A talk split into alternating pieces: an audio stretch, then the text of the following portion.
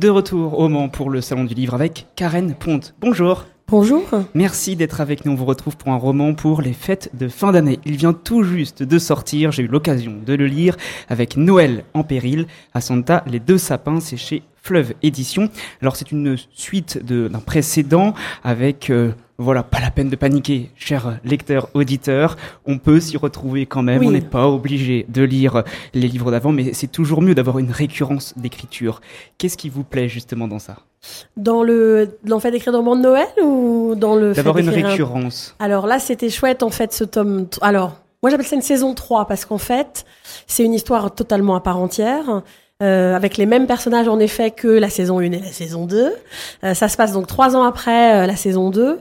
Et ce qui est chouette, c'est en fait de, de retrouver des personnages qu'on connaît déjà par cœur et de les mettre voilà dans une nouvelle situation.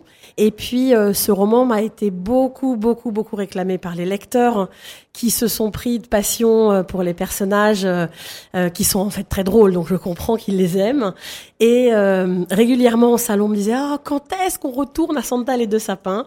Et donc, euh, voilà, je leur ai fait ce cadeau-là euh, de d'écrire cette saison 3 euh, qui j'espère est tout aussi drôle que les deux précédentes. On va parler de vos lecteurs fidèles juste après, mais parlons des lecteurs qui ne vous connaissent pas encore. Comment on fait pour les toucher justement quand il y a une récurrence, quand il y a des personnages qui ont une histoire? On peut être frustré au début en se disant oh là là j'ai pas lu le début, je vais rien comprendre. Comment on fait pour aussi eux les toucher? Alors justement, l'idée c'est de faire une histoire en fait qui a, qui a vraiment une unité. Donc il y a bien un début, un milieu, une fin, euh, et on peut apprendre à découvrir les personnages en fait à travers cette histoire, euh, puisque je fais en sorte que, euh, alors je donne des petits tips évidemment des, des, deux saisons précédentes, mais vraiment comme je le dis au début, allez-y sans aucun souci, vous comprendrez toute l'histoire. C'est plus des clins d'œil. Exactement, c'est plus des clins d'œil qui permettent du coup à ceux qui connaissent eh ben, de s'y retrouver et de prendre du plaisir, et à ceux qui découvrent eh ben, de, de se mettre à aimer Santal et de Sapin. Donc il n'y a pas de, de souci. En fait, l'histoire elle est elle est unitaire quoi. C'est comme ça, je pense que qu'on permet voilà de pas être perdu. Vous l'avez pas créé justement pour qu'il y ait une, une, suite logique tout le temps. Voilà, c'est systématiquement vous réfléchissez chaque année à faire euh, un livre. Alors Karen Ponte, expliquez-nous pourquoi Noël est en péril dans ce minuscule village, mais où il se passe beaucoup de choses. Oui, tout à fait. Euh, alors Noël est en péril parce que euh, il y a une usine dans ce village qui fabrique des boîtes à musique, et cette usine, euh, le propriétaire de l'usine vient de décéder, et donc il y a un repreneur qui se présente. Et ce repreneur, il prévoit euh, de faire fabriquer des plats de Noël tout faits dans des tubes de dentifrice, voyez, qu'on étalerait sur euh, du pain, donc euh, des sortes de tartines euh, de dindon marron, des choses comme ça, pas du tout ragoûtantes. Et le village est un peu catastrophé parce que Noël, c'est un peu leur marque de fabrique. Alors ils décident euh, d'essayer de se mobiliser pour récolter des fonds, pour pouvoir racheter l'usine et continuer la production. Et pour racheter des fonds, ils vont participer à des tas de choses, des Olympiades, un gala de charité, tout ça de manière très loufoque pour voilà essayer de, de sauver cette usine. Et quand vous dites il, c'est une bande d'amis, des personnes qui se connaissent vraiment, exactement. une famille une famille euh, avec les enfants, euh, le, les conjoints, et puis ils embarquent le village. Euh, donc voilà, ils essayent de, de vraiment de, de tous s'unir pour récolter ces fonds. Et je les soumets à des épreuves euh, toutes plus rocambolesques les unes que les autres, parce que l'idée c'est d'être dans une comédie. Oui, justement. Et, euh, et on doit rigoler. Parce voilà. que justement, un sujet lourd, euh, vous le dites avec des péripéties, avec des barrières. Mais votre but, c'est bien de faire ah sourire oui, le lecteur. C'est même mon unique but dans ce roman, c'est de faire rire. Donc euh, je, voilà, je, je, cherche ça et, et les quelques retours que j'ai déjà, puisqu'en effet il vient tout juste de sortir, euh, c'est euh, a priori pas trop mal réussi. Non, mais surtout vous avez l'habitude dans, votre, dans vos anciens romans. Oui, voilà, c'est pas ma première comédie. C'est pas ma première comédie, mais euh, on est toujours un peu fébrile. On ne sait pas si euh, euh, bah, l'histoire qu'on a inventée va continuer à plaire. Et c'est la difficulté d'une saison 3, c'est qu'il faut se renouveler en plus. Oui. Donc ça veut dire qu'il faut aussi apporter aux lecteurs qui ont déjà lu de la nouveauté. Et, euh, et donc là, voilà, c'était mon enjeu. Moi, j'ai vraiment pas envie euh, que les gens qui attendent avec impatience ce roman soient déçus. Donc, euh, donc j'y ai mis tout mon cœur et, et toute mon imagination de loufoquerie. Mais faire rire, c'est extrêmement difficile, surtout en littérature. Oui. Puisque à la télévision, dans les séries, il y a l'image, il y a vraiment l'audio qui joue énormément dans le côté rire. Ici, en littérature, c'est complexe. Oui, il n'y a pas. Exactement. Et je Comment suis, vous faites? Alors, je suis assez heureuse qu'on me le dise, que c'est difficile à faire, euh, parce que faire pleurer, on, on sait sur quelle corde sensible on va tirer, hein, on va jouer. En revanche, l'humour, on n'a pas tous le même humour, on rit pas tous les mêmes choses, et donc c'est particulièrement compliqué.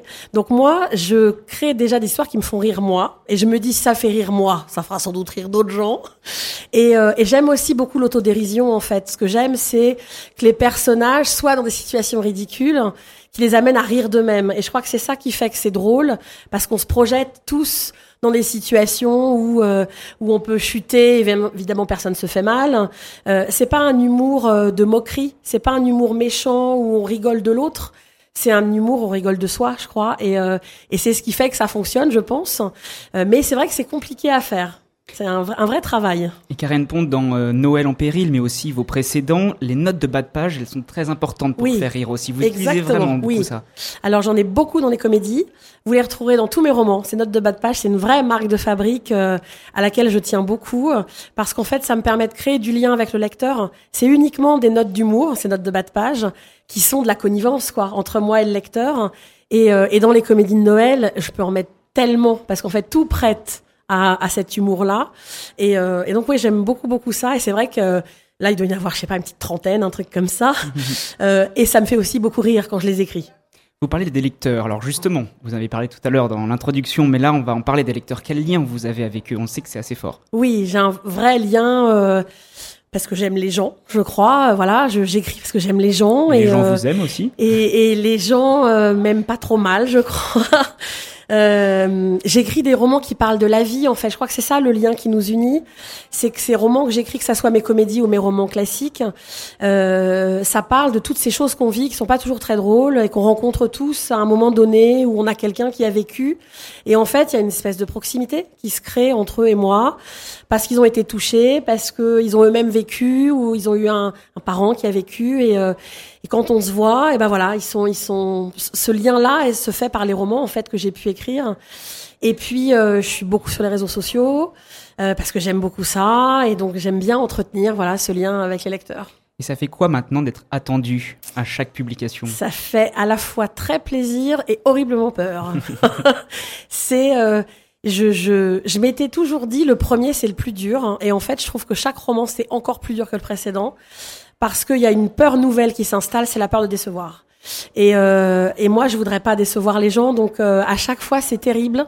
Je vis les 15 premiers jours de sortie en apnée. euh, voilà, c'est terrible.